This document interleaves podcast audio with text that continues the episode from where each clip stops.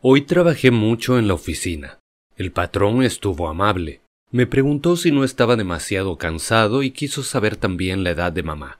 Dije alrededor de los sesenta para no equivocarme, y no sé por qué pareció quedar aliviado y considerar que era un asunto concluido. Sobre mi mesa se apilaba un montón de conocimientos y tuve que examinarlos todos. Antes de abandonar la oficina para ir a almorzar me lavé las manos. Me gusta mucho ese momento a mediodía. Por la tarde encuentro menos placer porque la toalla sin fin que utilizamos está completamente húmeda. Ha servido durante la jornada. Un día se lo hice notar al patrón. Me respondió que era de lamentar, pero que asimismo era un detalle sin importancia. Salí un poco tarde, a las doce y media, con Manuel, que trabajaba en la expedición.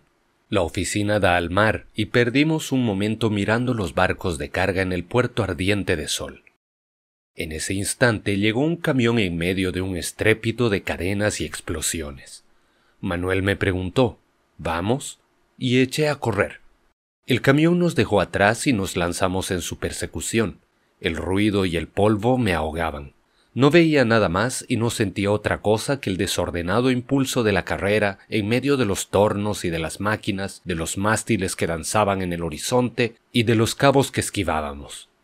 Fui el primero en tomar apoyo y salté al vuelo. Luego ayudé a Manuel a sentarse. Estábamos sin resuello. El camión saltaba sobre el pavimento desparejo del muelle en medio del polvo y del sol. Manuel reía hasta perder el aliento. Llegamos empapados a casa de Celeste. Allí estaba como siempre, con el vientre abultado, el delantal y los bigotes blancos. Me preguntó si andaba bien a pesar de todo. Le dije que sí y que tenía hambre. Comí rápidamente y tomé café. Luego volví a mi casa. Dormí un poco porque había bebido demasiado vino y al despertar tuve ganas de fumar. Era tarde y corrí para alcanzar un tranvía. Trabajé toda la tarde.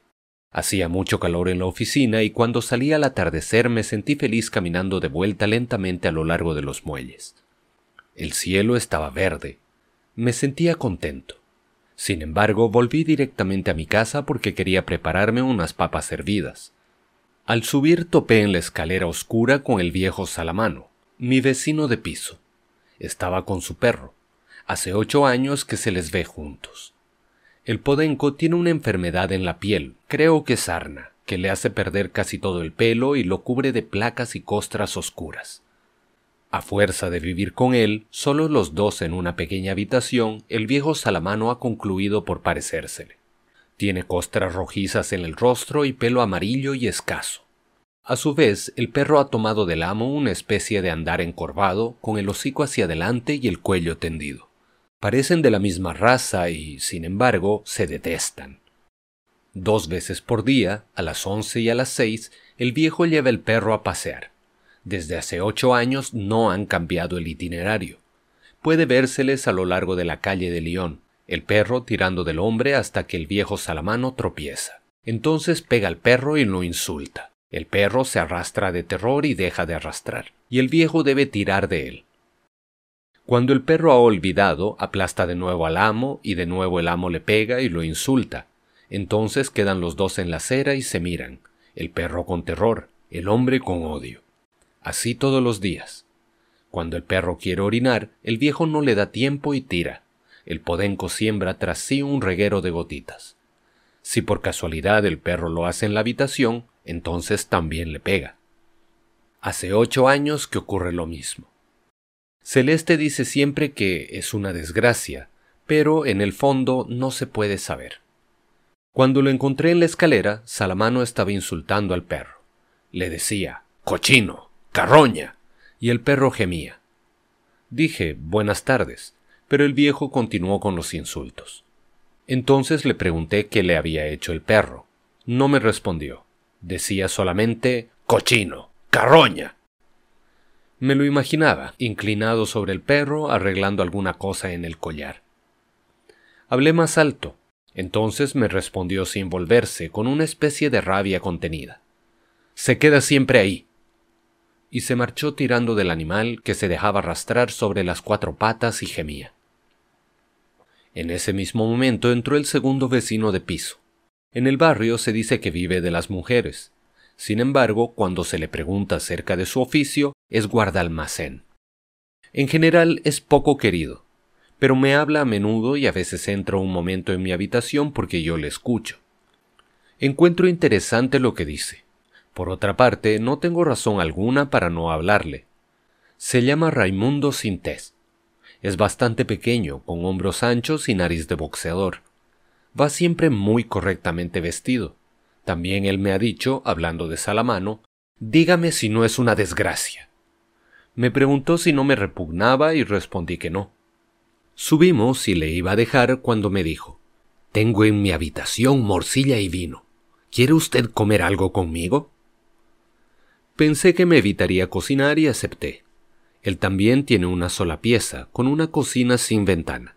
Sobre la cama hay un ángel de estuco blanco y rosa, fotos de campeones y dos o tres clichés de mujeres desnudas. La habitación estaba sucia y la cama deshecha. Encendió primero la lámpara de petróleo, luego extrajo del bolsillo una venda bastante sucia y se envolvió la mano derecha. Le pregunté qué tenía. Me dijo que había tenido una trifulca con un sujeto que le buscaba camorra. Comprende usted, señor Merceau, me dijo. No se trata de que yo sea malo, pero soy rápido.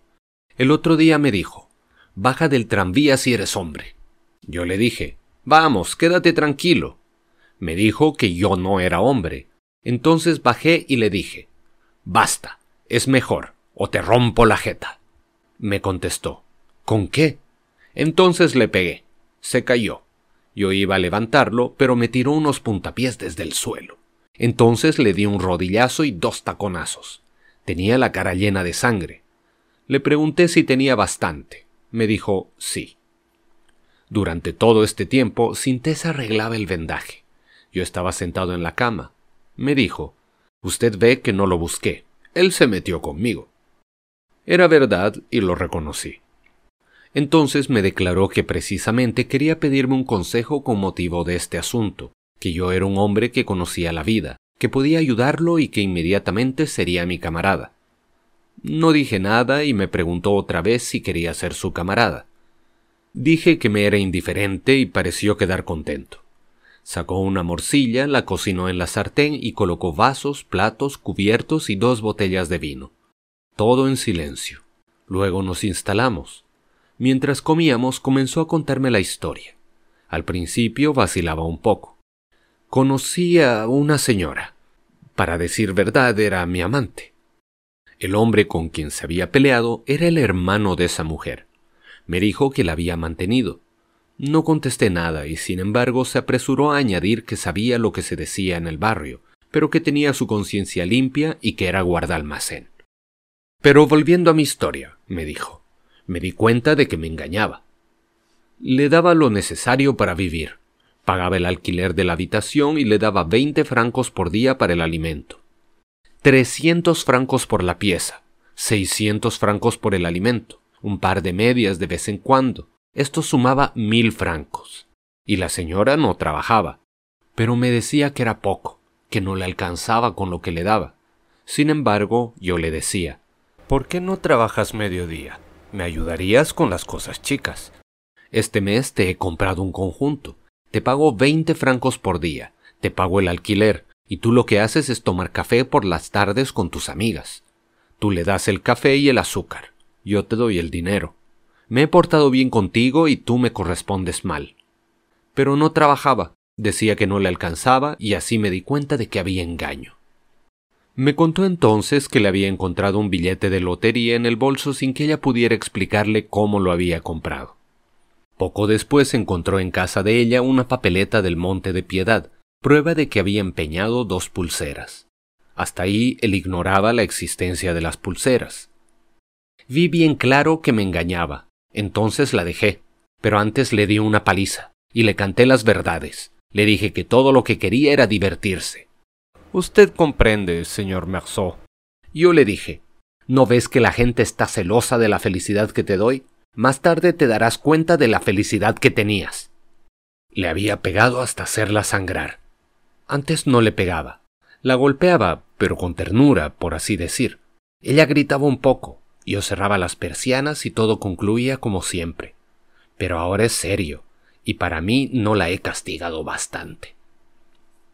Me explicó entonces que por eso necesitaba consejo. Se interrumpió para arreglar la mecha de la lámpara que carbonizaba. Yo continuaba escuchándole. Había bebido casi un litro de vino y me ardían las sienes. Como no me quedaban más cigarrillos, fumaba los de Raimundo. Los últimos tranvías pasaban y llevaban consigo los ruidos ahora lejanos del barrio. Raimundo continuó. Le fastidiaba sentir todavía deseos de hacer el coito con ella, pero quería castigarla. Primero había pensado llevarla a un hotel y llamar a los de buenas costumbres para provocar un escándalo y hacerla fichar como prostituta. Luego se había dirigido a los amigos que tenía en el ambiente, pero no se les había ocurrido nada, y para eso no valía la pena ser del ambiente, como me lo hacía notar Raimundo. Se lo había dicho y ellos entonces le propusieron marcarla. Pero no era eso lo que él quería. Iba a reflexionar, pero antes deseaba preguntarme algo. Por otra parte, antes de preguntármelo, quería saber qué opinaba de la historia. Respondí que no opinaba nada, pero que era interesante. Me preguntó si creía que le había engañado, y a mí me parecía, por cierto, que le había engañado. Me preguntó si encontraba que se la debía castigar y qué haría yo en su lugar. Le dije que era difícil saber, pero comprendí que quisiera castigarla. Bebí todavía un poco de vino. Encendió un cigarrillo y me descubrió su idea. Quería escribirle una carta, con patadas y al mismo tiempo cosas para hacerla arrepentir.